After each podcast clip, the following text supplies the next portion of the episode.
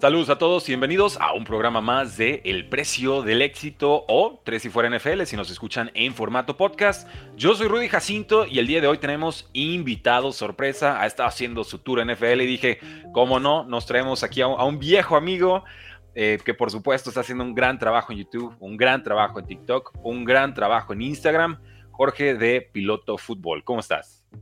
¿Qué tal, Rudy? Aquí, como siempre, eh, envidiando tu voz de locutor. tu voz siempre me da como, como paz. Ah, ¿Te da paz? Es que, la, es que la uso de forma tranquila, güey. Cuando me enojo, eh, empieza la Tercera Guerra Mundial. Pero no, te, agradezco el cumplido. No, en tus videos siempre digo, güey, yo hablo como, pues, pues, como un vato de la calle normal, pero tú tienes una voz así profesional, profunda, que sale del estómago, una bola de cosas. Eh, pero sí, de algún lado sale, de algún lado sale, este, pero no. ¿Cómo te trata la temporada de NFL, Jorge? Fíjate que me va a poner bien gordo, güey. Es el problema, güey. ¿Sí? porque eh, pues, yo vivo en Mexicali y a todos mis amigos y a todos mis conocidos, a todos nos encanta la NFL. Como que acá, eh, mi grupo de amigos o mi grupo extendido y mis conocidos, a todos nos gusta mucho la NFL. Entonces, para todos se juntan, güey. Thursday night hay carne asada o alguien pone pizzas. O Monday night siempre tengo un grupo de amigos que nos vamos rotando. Eh, el domingo, pues yo me estoy en mi casa, pero a veces invito gente. O sea, súmale. Viernes y sábado es fin de semana porque uno pues relaja, lo que sea. Le agregas lunes, jueves y domingo a esta parte del, del calendario y pues pura tragadera y pura cerveza, pero eh, no es queja, simplemente es, aviso. Es aviso de que me va a poner en gordo. Sí, sí, si me, si me ven chonchito en la temporada es que me fue muy bien, ¿no? En el, ya para fechas de Super Bowl. Eh, gracias a todos los que están conectando en estos momentos, ya se la saben, dejen su like, así llegamos a más personas en esta transmisión. El día de hoy vamos a platicar sobre lo que sucedió en el Monday Night Football, la victoria de los vikingos 22 a 17 sobre los San Francisco 49ers. Y el universo no se equivoca, ¿eh? Si tenemos aquí a Jorge con 49ers, con un Brock Purdy que lanza intercepción al final, es porque así tenía eh, que ser. Sepan también que vamos a platicar sobre el trade que se da del safety de los Titans, Kevin Byard, a los Eagles. Vamos a hablar sobre la lesión del ala cerrada Dawson Knox el rol que pudiera tener Dalton Kincaid, este novato que creo va a ser espectacular.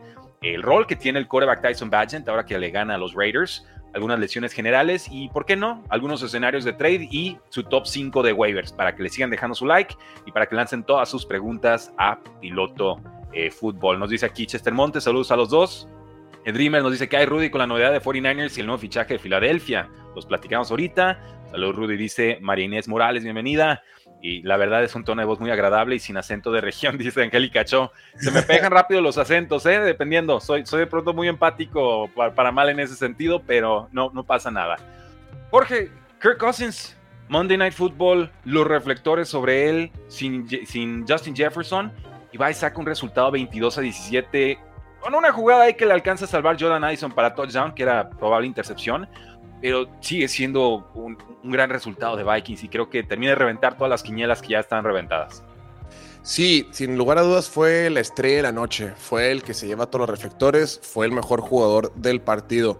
Tanto que me lo han criticado, tanto que han, eh, han, dicho que no brilla en horario estelar, que no tiene este factor clutch, que no tiene este factor X cuando las luces brillan más fuerte que nunca. El día de ayer fue el mejor jugador en el terreno de juego. Con un juego, de, juego por tierra otra vez inexistente, un juego por tierra limitado, ¿no? Que sabemos desde, desde el año pasado que no está Dalvin Cook, como que Minnesota no ha logrado poder implementar un buen juego terrestre, con todo y que la defensiva de San Francisco, esa era su gran debilidad. Pero el día de ayer, como dices tú, Kirk Cousins, otra vez sin su mejor receptor, uno de los mejores jugadores de toda la NFL, que es Justin Jefferson, creo que es el gran eh, baile de debutantes, o, este, la gran salida, presentación oficial de Jordan Addison en la liga. Lo había venido haciendo bastante bien. Creo que como, de los mejores novatos receptores de la temporada, haya tenido participaciones importantes, pero el día de ayer en televisión nacional contra el mejor equipo de la NFL que eran los 49 contra una defensiva súper dura, súper física, eh, que había dominado a todos sus rivales. Jordan Addison tremendo partido que tiene jugando como niño grande, jugando como un receptor eh, veterano. Terminó con más de 120 yardas, dos touchdowns, incluyendo esta famosa en, la, segunda mitad, donde le arrebata la pelota a Chavez Ward. Pero como le arrebata esa, pero también en, el primer cuarto hubo la que le arrebatan a él. Entonces, como que ahí se medio, se medio compensan ambos escenarios. Y si quieren criticar, de, bueno, sí de repente hemos criticado un poco lo que hizo San Francisco, pero aquí lo más importante es resaltar lo bien que jugó eh, Kirk Cousins en la ofensiva y sobre todo el plan de juego de Brian Flores el día de ayer en la previa que estábamos armando en el programa. decíamos cómo Brian Flores es un coordinador ofensivo que tiene bastante experiencia en la NFL, es reconocido por muchos. A lo mejor mucha gente no lo quiere por todos los temas que ha tenido extra cancha, los temas ahí. Eh, Dolphins, los sociales, con dueños, todo lo que ha tenido. Me refiero a sociales de, socializar, no de sociales X. El punto es que el día de ayer, sabiendo que tiene menos talento que su rival, siendo el equipo que más manda carga, que más manda blitz en toda la NFL, trajo mareado a un coreback con poca experiencia, que con pocos años en la NFL, que aunque lo había hecho bastante bien, pues bueno, cuando un coordinador defensivo con tanta veteranía, con tanta experiencia, te empieza a arrojar diferentes presiones o diferentes coberturas, fue lo que le causa mucho conflicto a Brock Purdy y vimos una de sus peores exhibiciones como titular.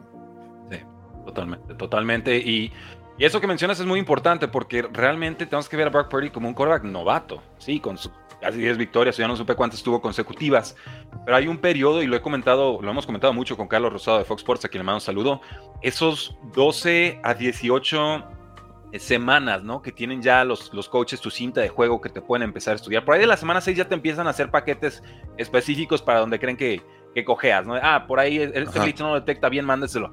Pero ya los de los 12 a los 18 ya son realmente todos los ajustes defensivos. Y cuando le sale a uno, el resto de la NFL lo copia y se vuelve el antídoto contra ese mariscal de campo. Realmente con Brock Purdy podríamos estar entrando en ese periodo porque ahora sí ya hay 10, 11, 12 partidos de cinta de juego. Fíjate que yo creo que sí, porque decían la semana pasada que Cleveland le gana. No, ahora sí, Cleveland le demostró a la liga cómo ganarle a Brock Purdy. Es un poquito injusto porque de entrada se lastima Divo Samuel, sale Christian McCaffrey, Trent Williams estuvo, son otras jugadas. No es lo mismo, no es lo mismo llegar a un partido con lesiones a que se te lesionen en el partido algunos jugadores. Es completamente distinto cómo te preparas. Entonces, como que no es tan justo hablarlo así. Aparte era un clima complicado, estaba medio lloviendo, había viento, era un clima feo. Y súmale que hombre por hombre Cleveland tiene de las mejores defensivas de toda la NFL y hay pocas defensivas que tienen tanto talento en ese lado del balón como la de la de Cleveland. Entonces decir como que, ah, esta es la manera de vencer a Brock Purdy, pues sí, si tienes mucho talento en la defensiva, si tienes un mal clima en el campo y si tienes lesiones que suceden en el partido, pues esa es la versión, pero pues no es sustentable. Y un rosario, ¿no? Gracias. Sí, exacto. Y, y, que al último el, pateador novato falle sus primeras dos patadas como profesional. O sea, como que se, se juntaron muchísimos factores.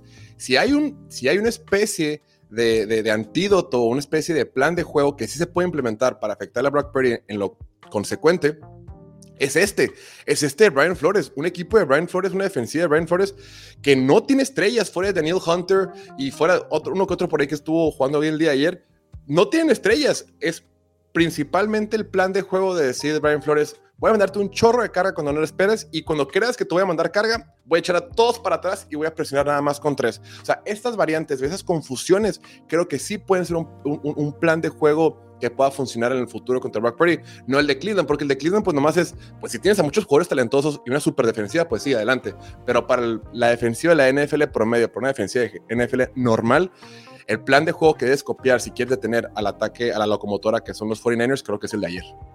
Sí, pues e, e, estoy de acuerdo. ¿eh? Sería como el, antídoto región 4, ¿no? El que pueden aplicar todos los equipos de la NFL. Ándale, sin, necesidad de su de, evaluar su calidad de, roster, ¿no? Y a veces te va a funcionar, a veces no. Cuando mandas blitz, evidentemente quedas desprotegido, ¿no? Es como la, metáfora de la cobijita en el fútbol soccer, ¿no? De que si te vas todo a atacar, pues tu defensa queda desprotegida y no, nunca terminas de cubrirte del todo. Pero, eh, pues destaquemos lo que hizo Kirk Cousins: 35 de 45 pases completados, 378 yardas, dos touchdowns, una intercepción. La línea ofensiva de Minnesota, que se considera en general es mediocre, que es débil, que tiene problemas, no permitió una sola captura contra San Francisco, que o sea, esto sí está fuera de lugar, esto no tiene nada que ver con Brock Purdy, ¿no? Esto ya es un tema de cocheo. Y Jordan Addison, 7 de 10 targets atrapados, 123 yardas y 2 touchdowns. En estos momentos es el, no, está empatado como segundo de la liga con 6 touchdowns aéreos en 7 partidos. ese, es el calibre de temporada que está teniendo Jordan Addison. Oye, y llama la atención lo que dices del pass rush, porque se trajeron en el off-season a Javon Hargrave. Tienes ahí a, a sacan a Randy Gregory, Obviamente está Nick Bosa. ¿Dónde estuvo la presión? ¿Dónde estuvo, ¿dónde estuvo eh, los sacks, las, las, capturas, el estar incomodando a Kirk Cousins en la bolsa de protección? No, el, el tipo estuvo súper tranquilo y todos sabemos que Kirk Cousins puede jugar muy bien cuando, los, cuando el escenario es favorable para él. Es un, es un quarterback que si no tiene que moverse mucho y no tiene que improvisar mucho, siempre va a encontrar un receptor abierto, tiene muchísima experiencia, ha visto todas las defensivas del mundo, tiene, sabe exactamente cómo atacarlas. Y, y podemos culpar lo que queramos a la ofensiva, las lesiones, pero a mí lo que me preocupa es dónde estuvo el pass rush de San Francisco todo, todo el partido. Sí, totalmente. Y bueno, y, y Kyle Shanahan, que en su momento quiso traerse a, Kirk Cousins, ¿no? Y ahora le toca sufrirlo en Monday Night Football, viendo que a Brock Purdy le, costó trabajo. Estoy seguro que eso pasó por su cabeza en este juego. Brock Purdy, 21 de 30 pases completados, 272 yardas, un touchdown, dos intercepciones. Christian McCaffrey extiende su racha de touchdowns a 16 partidos, pero solo promedia 3 yardas por acarreo. Entonces, sí, puntos, pero eh, se ve como que todavía no está del todo sano, ¿no? Fíjate que me llama la atención que lo menciones porque creo que en la segunda mitad, no tengo el dato, según yo, solo le dieron tres veces la pelota por tierra, güey. Ya no lo buscaron. Lo, abandonaron por completo el juego, el juego terrestre. No he checado bien la estadística, pero tengo entendido que lo han hecho antes, ¿eh? Con Jordan Mason cuando promedió como 10 yardas por acarreo, creo que fue contra los Dallas Cowboys que les anota, pero sus yardas fueron muy poquitas. Jordan Mason realmente fue el que explota por, por tierra. Tendría que, checarlo con más calma. La verdad no le puse tanta atención a, ese punto. Sí, porque se veía como que en la primera mitad medianamente estaban ahí eh, pudiendo mover bien la, bien la pelota. El partido todavía no se salía de control, iban abajo únicamente por nueve puntos, como que no, no, sentía que había necesidad de que abandonaran el juego terrestre y, pues sí, termina, termina siendo eh, abandonado por completo. Yo quiero hablar un poquito más de, Minnesota, mi estimado. Dale, dale. Yo solo quiero dejar un apunte de, San Francisco, ya me callo de, ellos. Y es que, ¿por qué San Francisco siempre lleva el reloj al límite? Y es una superofensiva, tienes todos los playmakers del mundo. ¿Por, qué siempre sacas la pelota con 3, 2 segundos en el reloj? Sácala más rápido, ten más jugadas ofensivas. Puede ser buena ofensiva, agotando el reloj o, dándote más jugadas, ¿no? Pero me parece que de pronto este tema del manejo del reloj de Kyle Shanahan sigue siendo un problema y corre cuando hay que pasar y pasa cuando hay que correr. Lo hemos visto en postemporadas, ¿no? En una ventajota 28-3 y sigue pasando. Y acá dices, está apretado el partido, tienes muy buenos corredores, vamos aguantando por ese lado, está sufriendo tu quarterback. Y, no, ¿no? Mandamos a la guerra al, pobrecito Brock Purdy que tiene que lanzar 30 pases en este, en este juego. Sí, es algo que tampoco entiendo. Kyle Shanahan, por ejemplo, y pasaba también el día de ayer con, con Sean McVay. Sean McVay y Kyle Shanahan, todo el mundo los, los, los, elogiamos un montón por lo excelentes que son para diseñar jugadas y para mandar jugadas, porque para ser un buen coordinador ofensivo requieres dos cosas, diseñar buenas jugadas y saber cuándo mandarlas. Si no, es una, si no haces una de las dos cosas bien, pues no funciona. Ellos dos creo que tienen eh, mucho talento para, para, evaluar el talento de los jugadores, para saber cómo maximizar sus, sus, aptitudes y para hacer diseños de jugada muy interesantes y saber cuándo mandarlo, es lo que todo el mundo les aplaude. Por eso consiguieron estas chambas de head coaches hace varios años ya. Pero algo que nunca han hecho bien, algo que siempre se les ha complicado, es el, el manejo del tiempo, el manejo del reloj. Y recordemos que pues, pues, Sean McVay y Kyle Shanahan pues vienen de la misma, de la misma escuelita, son amigos de toda la vida, se conocen mucho tiempo, son, vienen de, de, los mismas, de las mismas raíces. O sea, cuando tú eres head coach y aparte coordinador ofensivo, pues tienes que estar al pendiente de que, mira, ser coordinador ofensivo es bien difícil porque tienes que siempre planear dos o tres jugadas adelante lo que vas a mandar y siempre saber que esas dos o tres jugadas adelante que vas a mandar se pueden ver completamente afectadas porque cualquier cosa puede pasar. Puede haber un sack, puede haber un castigo, puede haber un, cualquier cosa. Entonces, eh, tienes que estar pensando más adelante y ser coordinador ofensivo es una chamba completa. Por supuesto que tienen apoyo, por supuesto que tienen ayuda en el palco y muchas cosas. Pero ser coordinador ofensivo es bien, bien difícil. Súmale ser head coach en un partido con el ruido, con el movimiento, con las sustituciones, con los timeouts, con los referees. Tienes que estar peleando, tienes que mandar, eh, hacer challenge, tienes que hacer un montón de cosas. Es una chamba bien difícil que tienes que administrar durante el partido. Entonces, históricamente, cuando digo históricamente me refiero a los últimos 5 o 6 años, tanto Kyle Shanahan como Sean McVay, que vienen de la misma escuela, son de los peores para manejar el tiempo y para manejar sus timeouts. Y a lo que voy es que en el partido del domingo de Steelers contra los Rams, al final, al final Kenny Pickett no llega a ese primero y diez que termina liquidando el partido. Sin embargo, como era fuera la pausa de los dos minutos, los Rams no pueden mandar, no pueden retar la jugada porque no tenían timeouts, porque Sean McVay se los había gastado porque no había manejado bien el tiempo en la segunda mitad. Y dices tú, qué chistoso qué curioso que le siguen pasando ese tipo de detalles a esos tipos que ya tienen más experiencia, pero pasa, pasa porque estás tan metido en tantas... Oye, eres, eres el, el, dueño del restaurante, eh, aparte cocinas, o sea, pues espérate, eres una u otra, pues ellos, y así funciona, y muchos lo hacen así, ¿no? También lo hace Mike McDaniel en Miami y un montón de, muchos lo hacen así, pero entendamos que es difícil y por eso algunos coaches, por ejemplo, Mike Tomlin, eh, el, el, de Pittsburgh, él prefiere decir, yo no voy a ni mandar jugadas ofensivas ni defensivas, yo me voy a encargar de administrar el partido Y son, son diferentes maneras de hacerlo, pero sí, después de todo esto, no, No, no, pero es, fantástica la explicación y es, muy correcta. Y, qué bueno que invoques el ejemplo de Sean McVay, que vienen del, del mismo árbol del esquema de Shanahan padre, ¿no? Y que son estas jugadas de spread, o, no tanto spread, sino de correr hacia los lados, wide open, hacia, hacia las bandas, con corredores muy rápidos que quizás no sean tan elaborados en su técnica de corredor. Tú córrele a esta dirección, confía y, de ahí no te me muevas, ¿no? Y si haces eso, te va a ir bien. Y, con eso tienes. Eh, pero el tema del manejo del reloj, yo llevo tiempo pensando que tendría que haber coaches que manejan el reloj. O sea, literal, un coach y designado específicamente para manejo, si quieres, de analítica y de manejo de reloj. O sea, dame en todas las jugadas, quiero que, dedicar tres segundos a escuchar cuál es la jugada óptima analíticamente hablando para tenerla considerada y, y qué circunstancias de reloj tengo que estar monitoreando ahorita, ¿no? Pero mira, es interesante, Rudy, porque ve, ponte a pensar. Se acaba la jugada, primera y diez, corres una pelota por el centro y ya, avanzas tres yardas, segunda y siete. Error correr en primera y diez así por el centro, pero, bueno, punto y aparte, esa, esa, se la dejamos a Matt Canadá.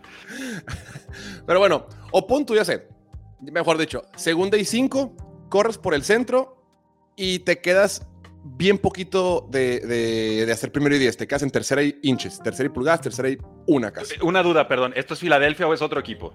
para saber qué es lo que sigue. Esto es cualquier otro equipo que no sea Filadelfia, por aquí no aplica. Que no les va a salir. Ok. Corre tiempo. Tienes 40 segundos para mandar la siguiente jugada. Tú como head coach, número uno tienes que ver, a ver, estamos a una yarda, una yarda larga o menos de una yarda para montar. Ok, estamos a tanto. ¿Qué marcamos? Fíjate, el Tyren que es bueno para bloquear está cojeando. Ok, íbamos a mandar tal jugada, pero sin ese Teren no puedo mandarla, sacan al Teren. ¿Quién es el Teren banca? No, el Teren banca no sabe bloquear. Mm, tamano, ok. Entonces, ¿qué mandamos? Eh, me la, ¿En qué parte del campo estoy? En caso de que no convierta, ¿me lo va a jugar o no me lo va a jugar? ¿Cómo está jugando mi quarterback? ¿Está lloviendo? ¿No está lloviendo? Y mientras estás pensando todo eso, tienes, tienes 40 segundos, el tiempo está corriendo y después lo hemos visto, por ejemplo, en la serie de quarterback, lo extensivas, que, lo extensas, perdón, que son las jugadas. Cuando tú quieres mandar una jugada de que corría por la derecha, pinche jugada es un res, es, es, es, es una plegaria, es larguísimo lo que tiene que mandar. Entonces tienes que transmitirla tú, mandársela al quarterback y decirle al quarterback, oye, por cierto, si en caso de que tú veas esto, cámbiala por acá. Y todo eso mientras corre tiempo, todo eso mientras no sabes si el referee va a marcar algo, y todo eso súmale que tienes un tipo arriba que te dice lo que dices, los analytics, los de juego. O sea, pasan muchísimas cosas. Es bien difícil, güey. Es bien, bien difícil. Sí, lo es. Pero por eso les pagan lo que les pagan, ¿no? Y por eso se les exige lo que se les exige. Correcto. Y tienen que evaluar sus debilidades si es que las hay y o sea, totalmente, es un proceso de constante evolución, está padrísima la discusión y ciertamente ver el choque de los sistemas Shanahan, porque realmente esto, estos son, estas dos ofensivas vienen de donde mismo, solamente cambian los jugadores y, algunos detalles particulares, pues se presta para ese tipo de, debates. Pero ¿qué opinan ustedes? ¿Qué les pareció el Monday Night Football? Ya viene... Minnesota a la alza con sus tres victorias, cuatro derrotas. Está ahí correteando los Lions, ¿la alcanza? ¿Y qué sucede ahora con los 49ers? Cinco victorias, dos derrotas. Ellos se enfrentarán a los Bengals, que vienen con récord de 3 y 3. Vikings va contra Packers, 2 y 4. Oye, ahorita estoy viendo un comentario que dice por ahí Amanda Chávez, dice, con todas las justificaciones le quitaste todo el mérito a Cleveland. Al contrario. No, no, no. Es todo el mérito a Cleveland porque decir, si tú le quieres copiar a Cleveland, pues tienes que tener todo el talento que tiene Cleveland y difícilmente vas a tener todo el talento que tiene. Es más fácil copiarle a Minnesota porque tienen menos talento y eso es más, más sencillo de replicar. Pero sí, hay que hablar de los Vikings porque ve, está revisando en la mañana. Si la temporada terminara hoy, hoy, hoy, hoy, hoy, hoy, pues pasan siete equipos por conferencia a, los playoffs. En, en, el caso de la nacional sería en este orden: Filadelfia, Detroit, San Francisco, Atlanta, Seattle, Dallas y Tampa Bay. Tampa Bay tiene marca de tres ganados y tres perdidos, pero todos hemos visto lo flojito que es Tampa Bay y cómo vienen, pues como la Bakerneta se ha venido ponchando. Minnesota está en octavo, con tres ganados y cuatro victorias, Minnesota va en octavo, está a medio partido de meterse a los playoffs. Los mismos Vikings que hace un par de semanas, cuando arrancaron con marca de cero ganados y tres perdidos, eh, ya queríamos todos mandar a Kirk Cousins a los Jets por la lesión de Aaron Rodgers. Ya queríamos decir, a la fregada temporada ya se acabó, eh, mejor pensemos en Caleb Williams y en el futuro de esta franquicia. Minnesota, con esta victoria que tiene ayer, victoria importante, victoria que vale para el, para el criterio de desempate porque es una victoria a un equipo de tu conferencia, 3 y 4 a medio partido de Tampa Bay. Y luego están con la decisión de que Kirk Cousins está en sueño de contrato. Y Kirk Cousins pues ya tiene 34, 35 años. Mucha gente puede pensar como que ya es momento de reconstruir, momento de mandar la goma es un coreback caro, no vale la pena. pero si sigue jugando como ha estado jugando este año, te metes a ver las estadísticas y es top 5, top 3 en prácticamente todas las métricas. Siempre, tiene 4000 yardas plus. Es garantía. Touchdowns, rating de pasador, porcentaje de pases completos. Como que, como no tiene el brazo de Patrick Mahomes y Josh Allen, como que la narrativa en general la gente piensa que, no, es bien malo y la riega. Pero cuando te metes a ver un poquito más del detalle, siempre funciona. Y sí, no es un quarterback top 10 si tú quieres, pero es un quarterback titular que merece que le paguen y que merece estar al frente de un equipo y que ya quisieran muchos equipos tenerlo en su roster. Ya quisieran eh, Chicago, ya quisiera Tampa Bay, ya quisiera los Saints, ya quisieran, no sé, muchos equipos, los Giants, tenerlo por ahí. Totalmente. Ahí está, justo mérito para los vikingos de Minnesota que se dan un Monday Night Football de semana 7 eh, emocionante, distinto, ¿no? Realmente, insisto, el revienta quiñelas. Gracias a todos los que están comentando en estos momentos. Eh, todos los nuevos, Dejen su like, es el único costo de entrada en este su espacio que hacemos todos. El cover, así es, y es gratis aparte, el cover es gratis. Lunes a viernes, 10 de la mañana, hora del centro, estamos con transmisiones en vivo porque los han recibido bien y mientras ustedes los acepten, nosotros los hacemos. Algunos comentarios del público rápidamente.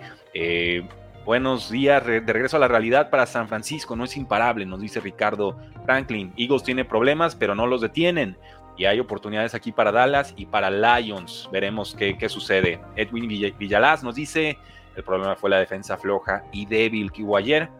Y ese pateador que está, eh, censuro eh, palabra, fallando patadas y patadas y patadas. Eh, Fly Eagles Fly nos dice Cristian Penalosa, saludos desde Canadá, un abrazo hasta allá. Saludos a Tucson, Go Cowboys, nos dice Rafael Martínez. Saludos a ambos, qué grandes canales, excelente análisis. ¿Tiene remedio la ofensiva de los Saints? Esa pregunta te la dejo a, ti, Jorge. ¿Cómo ves? yo porque yo no, tengo la respuesta. Fíjate que, en, el, show, pues el buen Diego es fan de los, de los Santos de Nueva Orleans y cuando los, él los quiere mucho y obviamente su equipo, cuando lo escuchas hablar, entiendes la frustración, el abandono que existe en su corazón. Está desesperado. Eh, Derek Carr, la, semana pasada en el Thursday Night frente a Jacksonville, juega mejor en la segunda mitad, pero siempre lo ha hecho. Es el Derek Carr de siempre, que yo ya me cansé de defender. Yo siempre decía, no, es que Derek Carr podría ser bueno si tuviera buena defensiva, si tuviera buena línea ofensiva.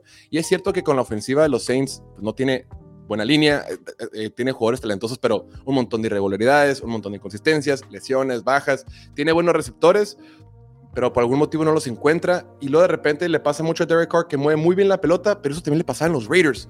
Y en la zona roja valía para puro gorro. Me da la impresión de que no se ha encontrado con el coordinador ofensivo, este Pete Carmichael, no se han entendido, no, no, hay esa conexión. Es difícil siempre entrar con un nuevo sistema, con un nuevo coordinador, es siempre eh, un reto. Y ahora con el tema de Chris Olave, la noticia que salió ayer, que lo van a meter al bote, no sé, no alcancé a ver, sí viste en la mañana, ¿no? Eh, sí estaba rara, pero se me estaba cruzando esa noticia con otra de... Ay, había otro, otro jugador que también estaba metido en unos pleitos. Mira, eh, Chris Olave fue arrestado. Olave es, fue arrestado por manejar de manera reckless, de manera sin cuidado, imprudente, manejando por 35 millas por encima del límite de velocidad. Eh, ahorita está en la cárcel, pero esperen, se espera que salga pronto. Bueno, no sé si va a pasar. El punto es que este equipo ofensivamente ha sido bien inconsistente y, y, y Derek Carr yo ya le empecé a perder la fe. Yo la neta estaba bien, bien emocionado con este equipo de Nueva Orleans cuando escuché que Derek Carr iría con ellos. Decía, por fin, Saints siempre tiene una buena defensiva y ahora con un Derek Carr que tienes buenas armas, con un Michael Thomas que puede estar sano. Eh, oye, la revelación que ha sido Rashid Shahid, que ha jugado súper bien. Lástima por el número que usa el 22, se le ve horrible. No es el punto. Y Chris Olave, que tiene talento y que puede también venir a, a elevar el nivel de la ofensiva. Pero entre que la línea ofensiva es mala, entre que Derek Carr encuentra conexión y entre que simplemente yo creo que igual y esta es la realidad de Derek Carr, yo ya les perdí la fe. Creo que, creo que pues ya es momento de aceptarlo, ¿no? Ya son casi 10 temporadas en la NFL, con Raiders, altibajos, lesiones, llega Santos y más de lo mismo. Y pues gesticulando, ¿no? Sumamente eh, molesto realmente, pero molesto, yo diría, fuera de lugar, porque pues la producción es, tal, ¿no? Se está fallando pases por 5, 6, 7, 8 yardas y, y, de todas formas está gritando de los receptores. Y dices, no puede ser, ¿a qué estamos jugando? Y siempre pone buenos números, ¿eh? También creo que lleva dos, o tres semanas consecutivas lanzando para más de 300 yardas, pero son yardas vacías, así son, son yardas este, sin impacto real. Totalmente. Vamos con otros eh, comentarios, gente. Gracias a los que están conectados. Sigan lanzando sus likes. Enseguida vamos con la noticia del trade. Pero tenemos una lastimada en. ala cerrada lastimado en los Bills. Dawson Knox. Eh, un jugador de rol adecuado por momentos, grandote, pero esto le va a poder abrir la posibilidad a Dalton Kincaid de producir en esta ofensiva de los Buffalo Bills. Porque a mí me parece que muchos de los problemas con Josh Allen, aparte de la falta de un receptor número 2, es que no tiene opción slot como en algún momento pudo serlo un Cole Beasley. Y creo que Dalton Kincaid puede hacerte esa función de, big slot, ¿no? Este, este ala cerrada disfrazado, o bueno, mejor dicho, receptor disfrazado de ala cerrada, que ahora sí no les va a quedar opción, lo van a tener que utilizar. Sí, mira, Dawson Knox fue los principales culpables de que no hayan ganado el domingo frente a los Patriots. Se le quedó un pase en las manos contra, en cuarta oportunidad cuando estaban moviendo la pelota los Bills y por eso, eh, digo, no fue por eso nada más, ¿no? Pero fue los principales culpables. Pero me llama la atención porque les falta una segunda opción. Llevan tres años que no pueden encontrar una segunda opción atrás de, de Stephon Diggs, este equipo de los Bills. Dawson Knox siempre ha sido un, jugador de rol que para bloquear es mediano y para atrapar es poquito menos que mediano. Por lo menos se traen a Dalton Kincaid, que a quien draftearon en la primera ronda, que lo ha hecho ok, pero pues no deja de ser un receptor novato. Sí preocupan, digo, porque, repito, pues no es un gran jugador, pero si de por sí, como es el dicho, si de por sí éramos muchos y después parió mi abuela, o sea, si de por sí las cosas no están saliendo bien y lo poco que tenemos nos lo quitan, tenemos que empezar a, sustituir con menor nivel, pues estoy preocupado porque los Bills, ahorita viéndolos jugar con la defensiva que está tan tocada, esta defensiva de los Bills que ya no es esta defensiva dominante que antes veíamos por el tema de las lesiones, ni modo de la realidad, pues del lado ofensivo el balón es una montaña rusa permanente, que lo, único constante, los Bills es la inconsistencia que siempre muestran semana a semana, y le quitas a un jugador que pues no es tan bueno, pero pues sí es importante porque es lo que hay, pues híjole, solo, solo, solo desmotiva un poquito más a lo que vamos a ver de los Bills en lo que sigue. Estoy contigo, nada que, agregar ahí. Solo, pues bueno, Dalton Kincaid será prioridad en ligas de fancy fútbol. Ahorita ven qué tan alto lo tenemos en nuestros rankings. Vamos a cerrar el episodio del día de hoy con los top 5 waivers de la semana 8. Ahora sí, vamos con el safety Kevin Byard a los Eagles de Filadelfia. Este jugador eh, llega a cambio del safety Terrell Edmonds, una quinta ronda del 2024 y una sexta ronda de ese mismo draft, un jugador que nació en Filadelfia, que no se ha perdido un solo partido en ocho temporadas, fue First Team All Pro en 2017, en 2021, tiene una calificación de 67 según Pro Football Focus, esto a sus 30 años, y sus 27 intercepciones desde que llegó a la liga en 2016 son la tercera mayor cantidad en la NFL durante ese periodo. Parece una mejora muy fuerte, muy significativa para estos hijos que han sufrido en la secundaria. Y va a jugar ahí con Rick Blankenship, que tiene una lesión de costilla en estos momentos, y el novato Sidney Brown. Eagles lo hace cada temporada, ¿no? Ya, ya, ya no se vale, güey. A la chingada. Qué hueva. No se vale. No se vale Filadelfia. Güey, hay que hacer el Super Bowl ya de una vez. Vámonos todos a Las Vegas a ver Kansas City contra estos diablos, güey. Ya se acabó, güey. Qué flujera. pero, no te preocupes, ya salió Jerry Jones el día de hoy a decir que nosotros no vamos a buscar ningún trade con nadie, ¿eh? los equipos van a tener que venir a buscarnos a nosotros. Hoy mismo lo dijo, lo dijo antes, así cinco minutos antes de que abriera este live. ¿Cómo? Maldito. Es que, maldito Howie Roseman, el gerente general de Filadelfia, ¿por qué, ¿por qué nomás él?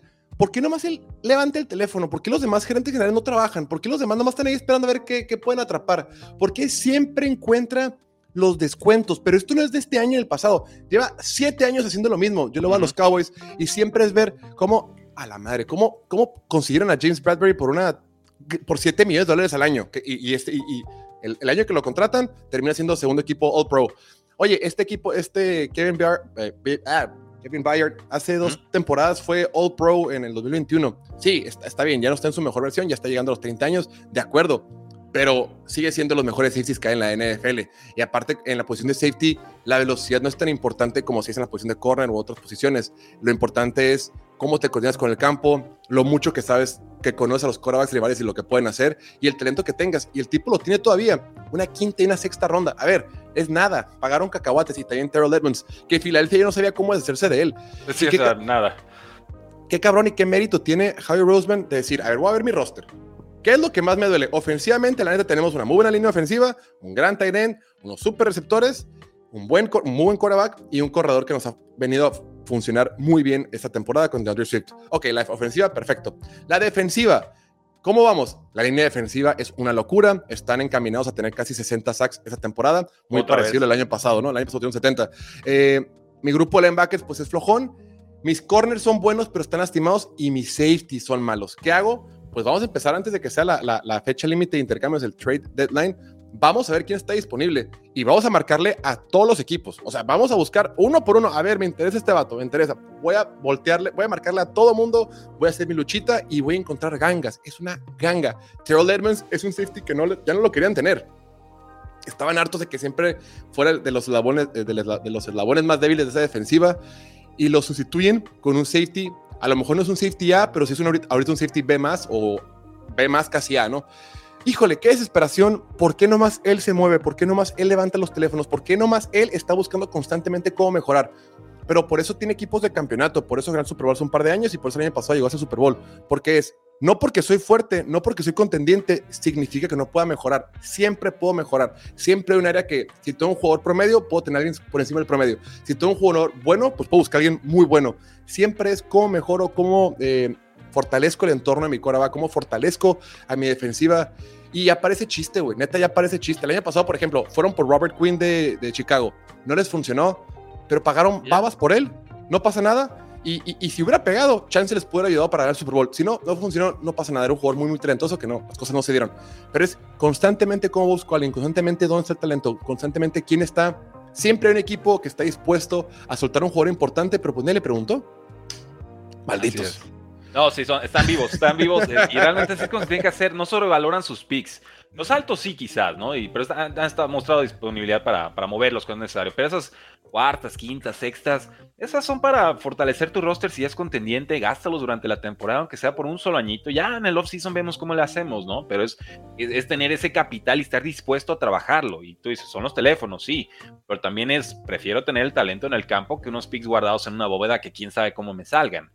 Y sí, y dice por ahí Amanda Chávez, tranquilos muchachos, no se enojen. Es, es enojo de, envidia, ¿eh? es pura envidia decir que, y, y, envidia, pues así que la buena, qué, qué, qué padre que todos fueran así, que el equipo al que tú le vas, que, su, que tu gerente general hiciera lo mismo, porque es, es un ejemplo a seguir. La neta, este tipo, claro, también tiene un poquito más de, de cuerda el buen Howie Roseman, porque tiene un dueño que lo apoya y un dueño que le da el visto bueno en todo, y cuando tiene que soltar más lana también la suelta. Y sí es cierto que está en condiciones favorables, pero gran parte del éxito lo tiene él, estar buscando constantemente opciones. Por ejemplo, también hace poquito estaba escuchando eh, la temporada que, esto no es para que vean cómo Filadelfia siempre está buscando cómo encontrar ligeras ventajas en diferentes cosas. La temporada que los Rams llegaron al Super Bowl, como siempre, como siempre sucede, los Rams fueron de los equipos más sanos toda la temporada, los equipos que menos lesiones tuvieron en la temporada. Y casi siempre pasa, casi siempre el equipo que llega al Super Bowl, gran parte del éxito es, son las lesiones, pero bueno, llega los Rams al Super Bowl en 2021 por, por muchos factores, pero entre ellos de que se mantuvieron sanos, y agarra Javi Roseman y empieza a preguntar, a ver, ¿por qué estaban los Rams tan sanos? ¿Por qué se cuidaban tanto? Pues resulta ser que los Rams habían contratado a dos preparadores físicos que al parecer son como que la siguiente gran revelación, que tienen diferentes técnicas de estiramiento, una bola de cosas. Y le dice, oye, le dice a su dueño, oye, parece ser que en los Rams tiene a dos vatos que son una macanas, son, unos genios para la preparación física. Oye, pero están muy, pero están un poquito caros. ¿Qué onda? Tráetelos, no importa, queremos ganar. Los traen y la siguiente temporada, el año pasado, Philadelphia fue el equipo más sano de toda la NFL. Llegaron al, llegaron al Super Bowl con 21 de 22 jugadores que iniciaron la temporada. A ver, ahorita Baltimore, semana 4, ya tiene la mitad de los jugadores lastimados. y, San Francisco están lastimados. Todo está lastimado. Filadelfia el año pasado llegaron con 21 de 22. O sea, no solamente es buscar, buscar jugadores, sino es cómo busco diferentes maneras de tener ventaja y no me da más que envidia, pero lo digo en buena onda de que qué padre que esto y lo tienen y es coraje coraje de, de, de, de que yo, de que tenerlo. No, sí, está, está, bien, es buscar esas ventajas de 1% y cuando las juntas todas, pues evidentemente te da esto, que digo, Hoy no es perfecto, él le dio ese contrato a Carson Wentz, lo recuerdo muy bien, pero el año siguiente se tragó todo el dinero muerto, dijo, no es con Wentz, nos demostró que no es ahí, veamos qué nos puede dar Jalen Hurts, y bien por él que apostó por, por un coreback en segunda ronda y le salió fenomenal pero le dieron ese proceso de maduración, le dieron ese roster, esa línea, su talento, y luego se traen a AJ Brown. Y así empiezan a hacer, a eso me refería cuando no le da miedo de gastar esas primeras, primeras rondas, ¿no? Es capital, si te sirve más gastarlo que, que, que usarlo en el draft, pues gástalo, inviértelo y, ahí están los resultados. Eh, gracias a todos los que siguen conectados, sigan dejando su like, seguimos aquí con Jorge de Piloto Fútbol, muchos comentarios de la gente. Vamos a, a darle rapidito al guion y volvemos con todos sus comentarios para eh, que no se nos desespere el pueblo. Vamos con algunas eh, lesiones que creo que son importantes, Jorge. Iba a tener una noticia ahí de Tyson Bagent, pero bueno, solo sepan que va a ser coreback titular de nuevo en semana 8. Sigue dislocado el dedo de Justin Fields. Oye, aguanta, aguanta, aguanta. ¿Lo escuchaste Ok, hablar? nos regresamos. No, no, no, quiero hablar de Tyson Bagent nomás poquito. Ah, no, pues No, número uno, pues yo no lo conocía, no sé, no sé que existía hasta que hasta el partido de Minnesota que de repente dijeron, Tyson, ¿es Bagent o es Bagent? Yo, yo le digo Tyson Bagent. Como sea. Eh, dije, ¿quién fregados es? Y ya, pues ya mundo te explica que es un X. El punto, ¿lo escuchaste hablar en su speech el día, el domingo cuando ganó? No. Está bien No, no, chistoso, güey, tiene acento sureño. Habla de que, No. I'm so proud of, I'm so proud to be here, y'all. Like, I just can't believe it, y'all. ¿Tiene, tiene, tiene el draw? ¿Es, es el draw sureño? Órale, Sí, va a estar. Y está todo qué divertido. tatuado, está todo tatuado, y está medio raro, está, está chistoso. bien Es del pueblo, pues es, es- es del pueblo, del pueblo sureño, ¿no? Está cool. Sí. Bueno, voy a tener que revisarlo. Te va a contrastar bien fuerte con Justin Fields, ¿eh? O sea, de, de forma de ser, parece que, pero est- está bien, eso, para eso se presta también la NFL, ¿no? Para ese tipo de encuentros. Eh, vamos con las lesiones. A ver, Villan Robinson, Atlanta Falcons. No se espera que pierda más semanas por esta enfermedad desconocida por la cual solo tuvo un acarreo y que la NFL ya está investigando al equipo de, y, pre- y oigan, a ver, si ya sabían de esta enfermedad desde el sábado, ¿por qué no la reportaron? No aparece en el injury report. Eso es mentir. Apostadores, agente de fantasy fútbol, hay mucho y nada por medio y la credibilidad de la liga está en, juego. Por mí que les quiten un pick tardío, ¿eh? porque esas son payasadas que no se tendrían que aceptar. No, es una mentada de madre, porque le dan la madre a los casinos. O sea, ¿cuánta gente metió? Por ejemplo, nosotros tenemos en el show una sección que se llama apuestas fallidas o apuestas chistosas, que es, pues, cuando se te cae un parlay soñador por una jugada de lo que sea. Y una persona que lo manda se le cayó por las yardas que tenía Bijan Robinson. Y como le pasó a él, Pobre. le pasó a N cantidad de personas. Y también pasa en el fantasy. Oye, la NFL te está empujando todos los días de que, hey, raza, jueguen fantasy, jueguen fantasy, jueguen fantasy. Convivan con nosotros, eh, interactúen con la liga.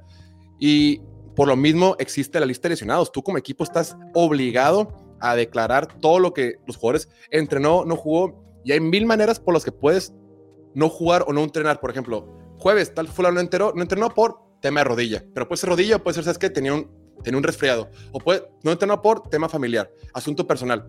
Lo que sea lo tienes que reportar, estás obligado a reportarlo. Transparencia. Tra- exacto, transparencia. Los coaches, por eso los entrevistan en medio tiempo. ¿Les gusta? Por supuesto que no, pero la liga es, la regla liga es a los coaches. En medio tiempo tienen que tener una entrevista mínimo de dos, de un minuto, lo que sea. Los corebacks, ganes o pierdes, tienes que pararte en el podio siempre. Son reglas, son transparencias. Eh, todos los equipos tienen que dar acceso al vestidor, a los medios después de cada encuentro. Así es, o sea, no, no es de que quieras o no. de- Decíamos en el show de que no, está buscando darle ventaja. No, no, aquí no hay ventajas. O sea, tienes que ser bien transparente con todos tus, tus, tus movimientos. Y eso de que eres del sábado, sí es una, sí es una, es una grosería, güey.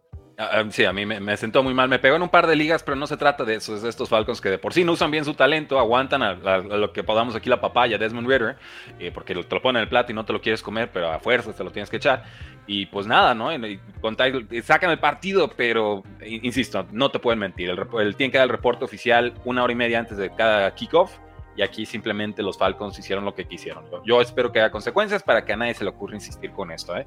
Jerome Ford, corredor de los Cleveland Browns, estará fuera de una o dos semanas por una lesión de tobillo de grado bajo, un low, low grade ankle sprain. Veremos a Kareem Hunt como corredor titular y a Pierre Strong, el expatriota, con este backfield de Cleveland. Eh, ¿Algún comentario sobre Jerome Ford? ¿Te ha gustado? ¿Normalito? ¿O sigues extrañando a Nick Chubb como yo? El, el juego terrestre de Cleveland se ha visto muy bien. Claro que no es lo mismo no tener Nick Chubb al mejor corredor de la liga o lo que sea. Pero Jerome Ford, desde que entró, inclusive cuando estaba con Nick Chubb, lo estaba haciendo muy, muy bien. Y vamos a ver qué tanto les alcanza la profundidad. Porque decíamos, bueno, Cleveland va a poder seguir sin Nick Chubb. Ahí va poco a poquito. Pero ahora también sin Jerome Ford y ahora también sin Deshaun Watson, que el tema de Deshaun Watson es otro Mm. tema para, para, para completo que hay que, que valdría la pena desmenuzar con más calma en otra ocasión. Pero es, no está mi, cor- no está mi corredor titular, no está mi corredor titular, no está mi segundo corredor. Hem- el- la semana pasada contra San Francisco jugaron sin, do- sin dos de sus lineos ofensivos. Pues empiezan a acumular y está perfecto que tengas una super defensiva, pero si empieza a acumular tantas bajas en la ofensiva, pues se le puede complicar a ese equipo de Cleveland. Totalmente. Sean Watson, lo comentabas, está esperando una resonancia magnética en su hombro. PJ Walker llevó a los Browns a una segunda victoria consecutiva, pero ciertamente no por una brillante actuación, simplemente pues, administrando el partido lo mejor posible ya. Si lo llegaran a exigir más, no sé hasta dónde podría producir, incluso en un partido que acabó 39-38, que es una, una locura si hablamos de una buena defensiva, ¿no? Qué partido tan divertido, güey, tan loco, güey, tan raro, pero sí. Cuatro, entradas de balón de Gardner Minshew, pero también te produce como loco. Entonces, pues bueno, ya se la saben. Con los Dolphins, Jalen Waddle, lesión de espalda, se espera que practique este eh, jueves y que, pues bueno, este, tiene, tiene una, se perdió parte del partido de semana 7 contra los Eagles. No parece de gravedad. Me sale aquí en el reporte jueves, pero estamos esperando que entren este martes. Euchenan Wosu, uno de los mejores defensivos de los Seahawks, van a necesitar cirugía de pectoral, estará fuera el resto de la temporada. Sí, les, va a doler. Esa sí le va a doler a Seahawks. Daría muy padre que buscaran algún refuerzo por la vía del trade. Es que de, por sí no tienen tan buen pass rush y le quitas al mejor que tenían, eh, pues empieza a complicar. Órale, no, tiene, no tiene el radar. Vamos con algunos comentarios del público y regresamos a los escenarios de trade. Hola, nos dice Kazumi Dude. Eh, ¿Qué opinan de Mac Jones? ¿Tendrá que extender su quinto año Patriots? ¿Ya nos alcanza el juego o hay que pedir más o, qué está sucediendo ahí? No, la verdad es que jugó muy bien, jugó muy bien, el, siempre digo ayer, Antier jugó muy bien, más bien jugó a lo que hay. Creo que jugó lo suficiente para garantizarse ser un Korak suplente toda en toda su carrera como profesional. Ya como titular, creo que sí queda muchísimo de ver. El día de ayer, el domingo, completó el 83% de sus pases, 270 yardas, creo que dos touchdowns, una cosa así, pero eh, la, en la profundidad. una remontada, ¿no? Creo que es eso. Por fin eh, tuvo una remontada. Pues sí, pero la remontada, claro, oye, menos de dos minutos desde la yarda 25, tienes que recorrer todo el campo. Primera jugada, le lanza un pase corto a Ramsey Stevenson y Stevenson corre para casi 40 yardas.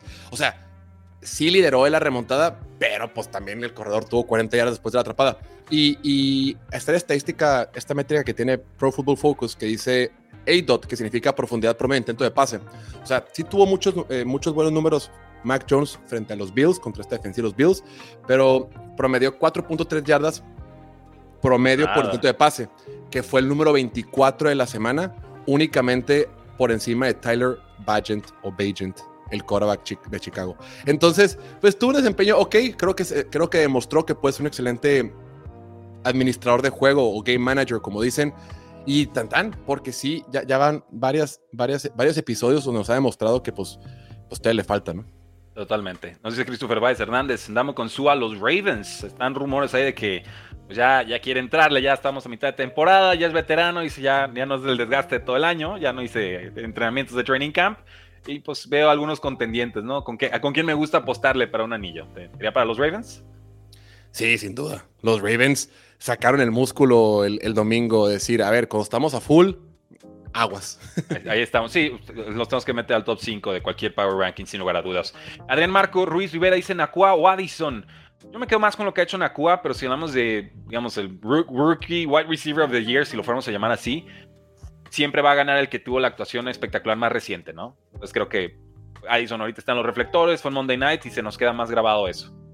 Fíjate que es bien importante, como dices tú, la gente de repente dice, ay, es que el, Pro Bowl no cuenta, o las yardas a veces no cuentan, son infladas, pero cuando la gente tiene que votar, cuando la gente que vota eh, tiene que tomar una decisión, los partidos que hayas hecho en escenarios grandes o recientemente sí tienen gran peso en la decisión que toman. Todos somos humanos a final de cuentas y tenemos este sesgo de, lo que sucede recientemente. Y sí, si tuviste una buena exhibición en Monday Night, Thursday Night, Sunday Night, si tuviste eh, un partido contra una buena defensiva que todo el mundo vio, la gente se va a acordar y si tienen peso superior. Con todo y que Puka Nakua tiene, tiene la ventaja porque tiene un nombre pegajoso. Y quieras o no, eso influye también. Somos humanos que a la hora de decidir. Y, y, y Puka oye más de 100, ¿qué? 120 yardas a la semana eh, frente a los Steelers. creo que tuvo. Y la atrapada que tuvo en la, en la, en la banda, güey, no te pases de lanza. La que tuvo, la que retoma Mike Tomlin, que le dijeron, no, sí, sí fue atrapada. No te pases de lanza, güey. Sí, ya, ya, no es como que un receptor chistoso, como que, ah, mira qué padre que le está yendo bien este tipo del nombre, del nombre de padre hawaiano, eh, ahorita que no está Cooper Cup. No, con Cooper Cup, sin Cooper Cup, el tipo produce a un alto nivel y, con jugadas de, calidad. te voy a pasar un tip, ¿eh? a ti que también te gusta hacer biografías deportivas. Bucanacua me dio un clavado y yo creo que le vamos a hacer un precio eventualmente. Ahorita le bajamos mucho el ritmo por la temporada NFL, pero trae una linda historia Puca personal. Eh, más más la palabra, ¿eh? Sí, sí, sí, ahí, va. Eh, gerente general paga una millonada para asegurar a Sean Watson. Y juega peor que, que eh, Baker Mayfield. Te amo, Andrew Berry, nos dice Alexis Mosquera, pobre. Sí, a veces eh, no, salen tan bien los trades, sobre todo cuando vendes tu alma al diablo. Eh, Rubén Omar Martínez Peña, qué bien se están poniendo las colaboraciones intercanales entre toda la comunidad de creadores de contenido de la NFL. Gracias, gracias. Sí, también estuviste un ratito con, con Gus Ambris, ¿verdad? Sí. que ya lo regañé y te voy a regañar a ti también. Vi el video y, no, sí, nunca habíamos coincidido en algún espacio. Yo así de, ya dos del draft en el draft. en mi estudio. Se les olvidó por completo. Está bien chido eh chido. Eh, Villan Robinson no te voy a dar derecho a réplica. Villan Robinson sufrió de migraña nos dice Rodrigo Arzate o Arzate eh, ok, bueno, sí, pues, se puede grabar, pero de todas formas hay que reportarlo. Eh, Amanda Chávez nos dice, Desmond Ritter, esa papaya siempre está presente. Estoy tratando de que el apodo de la papaya se le quede en todo México. Vamos a ver si lo logramos. Eh, Adrián Marco Ruiz Rivera, ¿cómo es eso de que vuelve Aaron Rodgers? Hizo una cirugía que se llama Speed Bridge, o puente de velocidad, que es básicamente, y lo estaba leyendo hace poco, es, es como una especie de hilo metálico muy fuerte y entonces eh, te cosen de los dos lados las dos extremidades del tendón de Aquiles y lo aprietan. Entonces se supone que eso te va a acelerar el proceso de, recuperación porque es una cirugía que te hace una apertura como de este vuelo, no son unos cuantos milímetros y entonces es muy poco invasiva. Por eso vemos que va avanzando el ritmo. Y el jugador más recientemente que se hizo operación fue Cam Akers, el corredor ahorita de los Vikings. Regresó, en cinco meses y medios y regresó bien. Entonces, por eso dice Aaron Rodgers, yo podría regresar para unos posibles playoffs en enero. Las fechas no dan, porque incluso si le metiéramos este tiempo de recuperación de Cam Makers a Rodgers, eh, llegaría prácticamente para un teórico Super Bowl. Entonces, incluso dentro de esa recuperación posiblemente milagrosa, va muy justo.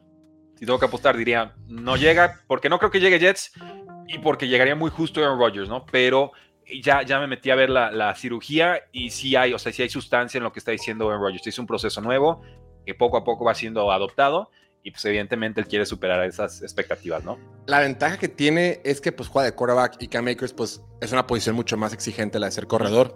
Y aparte de Cam Akers, digo, Aaron Rodgers tiene la ventaja también de que está escuchando los audios de Delfines, ¿no? ¿Si has visto? No, no, no lo he visto. Aaron Rodgers salió que escucha que escuchar Delfines apareando decir... o sea, literal Delfines, no el audio del partido de los Miami Dolphins. Sí, sí, sí, sí. Ah, caray. Sí, entonces, este tiene esa ventaja. Eso lo dijo en Pat McAfee, ¿verdad? Seguro. Sí, seguro. Eh, sí, no, qué cosas, qué, qué, bien desquitan ese contrato millonario. Eh, el pass rush de Seattle no es malo, como quien dar a entender, piloto. Boye Mafe es un jugador muy bueno. Sí, Luis, eh, nos dice Luis Altunar, pero se te va uno de tus dos pass rushers y eso hace muy fácil defender a, uno contra el otro, ¿no? Claro. Creo que ese es el punto. Rusher tiene a los Dolphins, nos pregunta FBM. Ya dijeron que no, mm. ¿no? Yo, yo creo que no, digo, están, ya casi regresa Jalen Ramsey, ahí está Kevin Howard en teoría no sería necesidad, nada más necesitan un poquito de salud. Hola, saludos, qué bueno eh, que está aquí piloto. Miami le debe dar un contrato grande a Tua Tango Bailoa, pregunta Félix Macedonio. Esa pregunta está muy mm. interesante por toda la mala fama que se ha hecho Tua Tango Bailoa, que no tiene brazo y todo, pero en este sistema es donde sobresale, brilla y es una locura. Y con ese sistema ha, ha encabezado la ofensiva más explosiva de la NFL, entonces Híjole, pues, pues, pues, pues, sí. La respuesta yo creo que sí, es sí. Yo creo que sí. Yo creo que sí. O sea, realmente, ¿qué, tenemos miedo? ¿La lesión? No está lesionado. Producción está produciendo. Oye, pero se le cae Jalen Waddle. Siguen corriendo bien, siguen lanzando muy bien, toma decisiones rápidas. Ah, es que no le ha ganado a Buffalo y a Eagles. ¿Cuántos le han ganado a Buffalo y a Eagles? O sea, es el punto, ¿no? Entonces yo creo que perfectamente se puede construir con Tua. Y si no lo quieren, mándenlo a Patriotas, no pasa nada. Eh, 49 así le digo siempre a la gente que critica a Lamar Jackson, sí es malísimo, mándenlo a Patriotas. Eh, Vico Olvera, 49ers es una mentira. Bueno, se vale la opinión. Pedro André, piloto. Eh, no, nada, aquí están haciendo payasadas, saludos desde Tijuana, casi, casi caigo, pero no, Marco Cabrera, cara con piloto, Puka tiene buen cabello, dice, ya lo viste el comentario, ¿verdad? Sí. Alexis Mosquera dice, Puca tiene buen cabello, cada día mejor Rudy, gracias, salud Rudy, harás una colaboración con Ulises Arada, pues no estoy en contacto con él, pero abierto a, a toda la comunidad de NFL, realmente Aquí hay espacio para todos. ¿Alguna contratación de los Cowboys? Vic Olvera, nada. Jerry Jones dice que están muy cómodos y bien. Gracias. Maldito. Eh, piloto feliz porque perdieron los Niners, dice Marco Cabrera. ¿Quién para defensivo del año hasta el momento? Creo que Miles Garrett, si hablamos de actuaciones fuertes. Eh, y pues bueno, vamos ahora sí con los, con los trades, piloto, porque hay algunos que quisiera comentar aquí rapidito. Aquí se nos viene nos viene la hora de show y tú todavía tienes tu, programa. ¿A qué hora es tu programa, por cierto? Eh, de lunes a viernes a las 5 de la tarde, hora del centro de México, en YouTube, Facebook y Twitch. Ahí lo tienen, para que no se lo pierdan. Realmente de los, de los lives que hay en, redes sociales y en todas las comunidades, pues el más elaborado, ¿eh? O sea, el, estudio, las transiciones, las imágenes, la pantallota, ya estuve ahí. Una, chulada de producción que tienen. Dense, dense la vuelta. gracias. El receptor T. Higgins de Bengals en la palestra de trades de hace dos años, ¿compras o vendes? Uf. Fíjate que el, te lo tienes que quedar. Yo, yo como, como, como Bengals te lo tienes que quedar pero inclusive si no se lo quedan, lo que está haciendo el otro, el, Trent Irwin, cada que no juega, tiene un partidazo, produce, un chorro. Y dices, claro que solo Trent Irwin pues, no puede funcionar, no tiene el mismo talento, pero acompañado con Jamar Chase y acompañado con el buen talento de Joe Burrow, híjole, si de repente no les alcanza para pagarle a todo mundo, eh, creo que sí puede hacer sentido que lo lleguen, que lo lleguen a, a, soltar. Solo que para antes, para, mira, como es el sueño de contrato, o le pagas o lo intercambias, porque si no, se te va a ir gratis. Gratis me refiero a que no puedes conseguir alguna, alguna selección de draft por él. Pero ahorita que, que Cincinnati, que ya va con marca de 3-3, que tuvo semana de descanso, que ya revivió, que otra vez ya empieza a parecer como que va a ser un contendiente, la neta, se me hace difícil que lo suelten. Se me hace que, que, que, lo, que lo vayan Pero claro, si llega una oferta buenísima, te empiezan a ofrecer un par de primeras rondas o algo así, pues por supuesto que lo toman. Sí, yo, yo vendo y creo que a mitad de temporada, con Vengo saliendo de semana de descanso y demás, eh, casi preferiría perderlos y recuperar algo, conseguir tu tercera ronda compensatoria dentro de dos años, que perderlo para un posible reto, desafío hacia el Super Bowl. ¿no? Creo que eh, en ese sentido, Joe Burrow no les perdonaría que lo, que lo terminaran vendiendo. Así es. Eh, se congeló un poquito el piloto, pero yo aquí también hago la, señal. Bueno, o sea, nos fue un poquito. Ahorita regresa el buen Jorge. No, aquí estoy. Creo que es ah. nomás la cámara. Voy. Es que se me acaba la ah. pila de la cámara. Voy a poner la cámara de la compu. Muy bien. Eh, Marquise Brown, el receptor de los Arizona Cardinals, nos dice Diana Rossini de The Athletic. Ah, estaría en posible venta, pero el equipo no está muy interesado en venderlo. ¿Compras o vendes? Creo que se congeló todavía. Vamos viendo. Compro. Creo, creo que puede haber. Ahí estás, ahí estás. ¿Me escuchas? Sí, creo que sí, tienes movimiento, dale. Es un receptor muy talentoso. Es que, a lo mejor que, no, que no ha lucido tanto en, en, Arizona por el talento que hay, pero él puntualmente creo que podría ayudar mucho una ofensiva como la de Chiefs, una ofensiva que le falta un poquito más de explosividad. Por supuesto que sí, güey.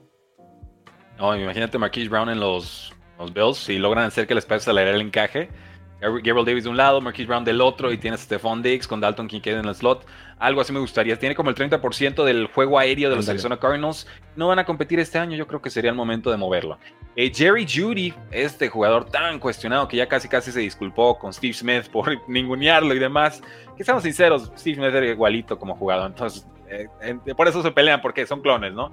Pero no en el campo y ese es el problema. Jerry Judy ha quedado de ver, tiene algunos pretendientes y los Broncos piden un pick de primera o segunda, no los veo consiguiendo más de una tercera. ¿Crees que se queden Broncos o que se va? ¿Compras o vendes el trade? Lo compro. Ya Denver, con todo y que ganó, sí está en una etapa de, desconstrucción, de, volver a empezar. Y creo que el, experimento con él no ha funcionado. Ya van tres temporadas y simplemente no ha estado a la par de otros receptores que tomaron su generación. Recordemos que en su generación también tomaron a Justin Jefferson, a Siri Lamb, y en teoría, Jerry Judy era el mejor de, todo, de todos estos y simplemente pues no ha sido, ¿no? Así es. Eh, siguiente escenario de trade. El corredor Saquon Barkley dice que no se quiere ir de Nueva York, que no, que por favor, que gracias, que aquí estoy bien contento, no manchen. Y se acerca la fecha límite de trade, que es el 31 de octubre. ¿Compras o vendes un escenario de trade para Barkley? Mira, vendos, porque sería una tontería, pero sería muy, muy, muy feliz si se hace. Me daría muchísima risa, güey. Sería una mamada, sería decir, esto ya es chiste, esto ya, ya, ya, güey, se pasa. Sí, oye, no juega, les va la patada, juega, les va bien y dices, hmm, quizás el jugador tenga algo que ver, con todo el relajo que tuvieron de que no le querían pagar, etiqueta de jugador franquicia, el contrato, se lastima, no, le, no lo extienden, todo ese relajo. Ya quedaron bien y luego lo dejas ir. No, no, sería, sería, sería una ridiculez. Vendo porque los Giants son un equipo muy familiar y ya cuando se meten en estos escenarios les duele el corazoncito y no, no se atreven. Pero vender a un corredor que esté en su año de contrato o etiqueta de franquicia es totalmente la decisión correcta. ¿eh? Bill Belichick ya lo había vendido. Eh, pero bueno, tampoco es que Bill Belichick sea el mejor GM. Eh, Chase Young, pass rusher de los Washington Commanders, ya hay muchos problemas. Ron Rivera parece que sea el primer despedido. Maggie Johnson expresando inconformidad con los resultados del equipo como nuevo dueño, entre otros tantos varios dueños que hay. Y Chase Young en año de contrato. ¿Compras o vendes un trade. De hecho, Young está jugando bien este año, ¿eh? sus métricas de presión son, son bastante altas. Sí, tuvo un saque importante el partido pasado contra, contra los Giants. Híjole, me quiero quedar un poquito en medio, pero más inclinado hacia la parte de comprar, porque no les va a alcanzar para pagarle a todo mundo y él tiene muchísimo valor, o sea, tiene muchísimo valor en un intercambio. Creo que es alguien que le pueden sacar todavía bastante y, repito, no le puedes pagar a todos, a él le puede sacar mucho valor, haría sentido. Sí, sobre todo si no quieren vender a Montes Sweat, ¿no? Entonces, pues bueno, te deshaces del otro, que sería Chase Young. Yo también compro el escenario de trade. Comentario rápido del público y nos vamos con sus waivers para que eh, sigamos disfrutando de este día de martes. Se salvó el head coach de Patriots. Un abrazo desde Chile, nos dice M. Castillo. Pues ya lo estaba extendido antes del partido y nos avisaron ahí a quemar ropa, ¿no? Entonces, pues, así como que salvada, salvada, creo que, creo que no. Alejandro Puente, no sé si ya lo mencionaron, pero hay que celebrar que mis Rams contaron al pateador Brett Maher. Ese nombre me suena conocido, ¿no? Si recuerdo bien, ¿era, de Dallas? una vez escuché. Una vez lo escuché. Sí, fue el que fue los cuatro puntos extras en el playoff. Es correcto. Max y Mau Ríos dice, pues así son los medios de Miami pierde versus Eagles y Bills y es una mentira y 49ers pierde contra Vikings y Jefferson y Browns sin Watson y son contendientes. Eh, bueno, sabremos que ver un Dolphins contra San Francisco, ¿no? Y, romper ahí el criterio de, empate. Saludos desde Ensenada, me gusta la colaboración, genial, nos dice Jesús Delgado, gracias. Eh, saludos a Alejandro Puente. T. Higgins lo quieren en los Bills, nos dice Marco Cabrera. Ya estoy cansado de Gabriel Davis, eh, te cumple, nada, espectacular.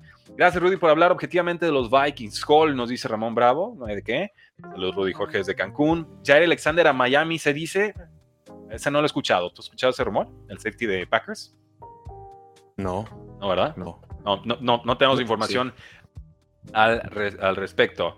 Eh, Rudy, ya se enfrió lo de Adams a Bills que comentabas la semana pasada. Pues Adams se quiere ir y el equipo dice no. Y luego pierden espantoso contra Bears. Entonces, pues queda una semana. Ese yo creo que sí. Ese, es, armar. yo creo que sí. Pues, o sea, tendría 50 millones de dólares en dinero muerto, pero yo no creo que Adams les vaya a hacer la vida cómoda, ¿eh? Su condición era que extiendo y juego con Derek Carr y le quitas a Derek Carr y empieza a perder. O sea, pues se quiere ir, no quiere desperdiciar su carrera y con Raiders no va a ganar nada. Ahora, él firmó esa extensión de contrato y ese siempre es mi punto con los jugadores.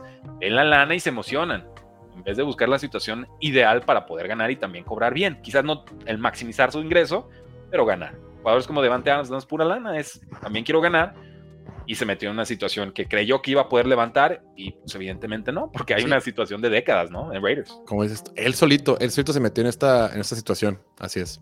Bueno, Derek Barnett, defensive end de Eagles, debería de salir. Ok, podría ser. Cooper Cup desapareció contra Pitts, nos dice Adrián Marco. Le dieron atención extra y entonces fue el partido de, de Puka Nakua, ¿no? Así como cuando Devonta Smith explotaba es porque pues también a AJ Brown le están dando atención extra. Eh, noticias rápidas. El safety de los Packers, No Savage, lesión de pie, se perderá varias semanas. Con menos ganas, creo que Packers va a vender a, otro safety. Los bucaneros ponen a Baker Mayfield con lesión de rodilla y al receptor Chris Godwin con lesión de cuello, como no practicaron esto en el reporte de lesionados DNP. El, safety de los Broncos, Kareem Jackson, suspendido cuatro partidos por exceso de violencia. ¿Qué te pareció esa jugada? Ha hecho varias Kareem Jackson. Yo creo que aquí ya le pusieron el estate quieto. no fue la peor que ha hecho, pero fue bastante brusca. Me llamó la atención las represalias, Digo, si fue un trancazo tototote, eh, en vivo se vio muy indefenso, ¿no? Eso es lo que siempre que lo ves al receptor indefenso, y cómo, el castigo. Cómo, cómo hace este chicoteo, el, el, cuidado con tu teca, un hijo. No, bien, aquí sí, tantito, pero no pasa nada, es que playera oscura. no, sí, llama, llama, la atención por lo aparatosa que fue, lo ruidosa que iba a ser esa jugada. Y, y cómo cuatro partidos es un montón, güey. Eso es, pues, sí, es un cuarto de temporada y son, es un mes de sueldos que no va a estar cobrando. A ver, yo creo que ya con esa la, va a entender. Eh, Pero ¿sabes qué?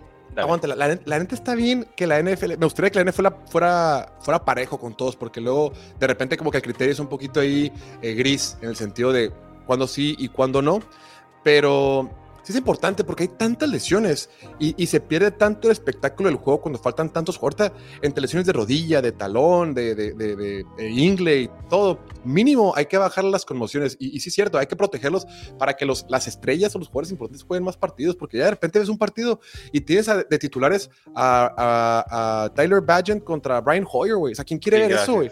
Y, digo, no no, no por esa jugada puntualmente, pero sí la NFL tiene que hacer un mayor esfuerzo por cuidar a los jugadores y sobre todo a sus estrellas. Y pues está bien, güey, se me hizo bien. Así es, Cristian Robredo, saludos, saludos. El linebacker de los Chiefs, Nick Bolton, lesión de muñeca, estará fuera dos meses. Esta es fuerte para los, los Chiefs, ¿eh? No se habla mucho de Nick Bolton, pero... Porque venía de lesión, ahí está lastimado.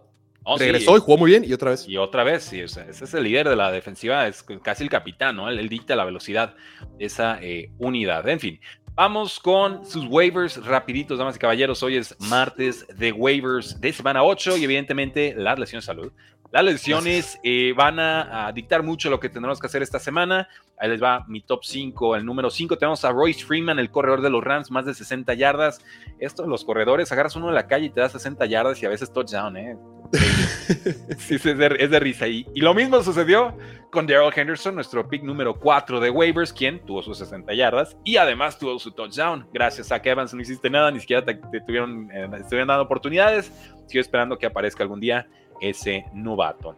Nos vamos al número 3. Tenemos a Rashid Shahid, jugadas grandes con los Santos de Nueva Orleans. Necesitan encontrar alternativas. Está Chris Olave, sí, está Alvin Camara, sí, pero con eso no alcanza. Vamos por Rashid Shahid si necesitamos un flex en estas eh, semanas. En el número 2 tenemos a Dalton Kincaid. Muy raro tener un ala cerrada tan alto en un top 5 de waivers que combina todas las posiciones, pero no es para menos. Con Dalton Kincaid no estamos realmente viendo un ala cerrada, estamos viendo a un receptor slot que puede atacar en profundidad, que además tiene la designación de tight end. Y creo que ahí va a tener enormes. Sobre todo en la posición de tight end que es tan complicada y que nunca se encuentra opciones. Estuve a punto de tomarle una liga a Dalton Kincaid. Me fui con un corredor porque dije, creo que Kincaid me puede aguantar una semana más. No, no creo que explote esta semana. Y fue el receptor número uno del equipo y se lastimó Dawson Knox. Entonces ya, ya valió, ya no lo voy a alcanzar a tomar. Y tenemos el número uno a Josh Downs. Eh, la química que tiene con Gardner Minshew es incuestionable. Con Anthony Richardson ya estaba en buen ritmo pero con Josh Downs ya es el número uno. Y sale Michael Pittman a decir, oigan, me dieron dos pases y uno se los mandé para 75 yardas y touchdown, no manchen. O sea, me dan la pelota y si pasan buenas cosas, acuérdense de mí. Es que también imagínate, si eres un receptor, eh, entrenas toda la semana, te preparas, ves video, entrenas, gimnasio, todo, recuperación, estiramiento. Llegas al partido, estás dentro del campo por 60, 70 jugadas o las que sean, las que sean 50 jugadas. Y únicamente te buscan dos veces, güey. O sea, toda la semana para que solo te busquen dos veces. ¿Cuántas veces corres a máxima? Te quitas. Ah, no me la tiraron. Siguiente jugada. Corre a máxima. Ah, no fui yo. Una y otra y otra y otra. Claro. O sea, sí, sí es bien pesado la vida receptor y por eso se quejan tanto, güey. Ya cuando lo planteas así, Sí, son jugadores que están acostumbrados a siempre estar en los reflectores, ¿no? Desde la prepa ellos eran las estrellitas y en colegial eran las estrellitas y aquí llegan esperando pues ser las estrellitas y los desaparecen y pues está gacho el asunto. Además, Michael Pittman en año de contrato, ¿no? Y estamos hablando de escenarios de trade. Eh, no sé, ahí, lo dejo sobre la mesa, veremos. Jorge, Muchas gracias por habernos acompañado el día de hoy. Gracias a todos los que están todavía conectados. Mucha gente. Sigan dejando su like. Queda guardado este video en youtube.com diagonal precio NFL y también en formato podcast como 3 y fuera NFL. Y Jorge, ¿cómo te podemos seguir en todas tus redes sociales? Estamos en todas partes como Piloto Fútbol, Instagram, Twitter, TikTok, Facebook, YouTube, podcast y Twitch también. Y nada, gracias por la invitación, encantado. Cuando quieras armarlo yo, yo encantado. Y, también para que vayas al canal, al show uno de estos días.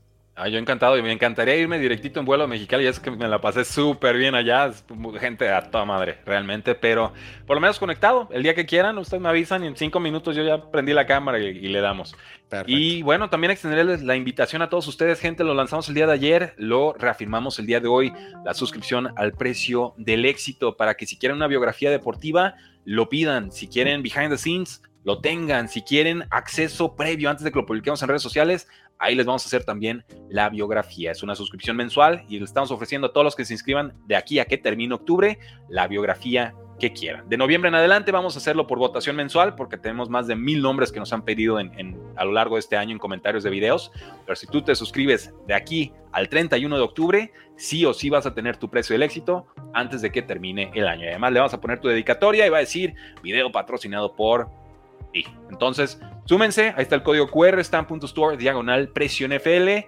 Y un gustazo, porque la NFL no termina y nosotros tampoco.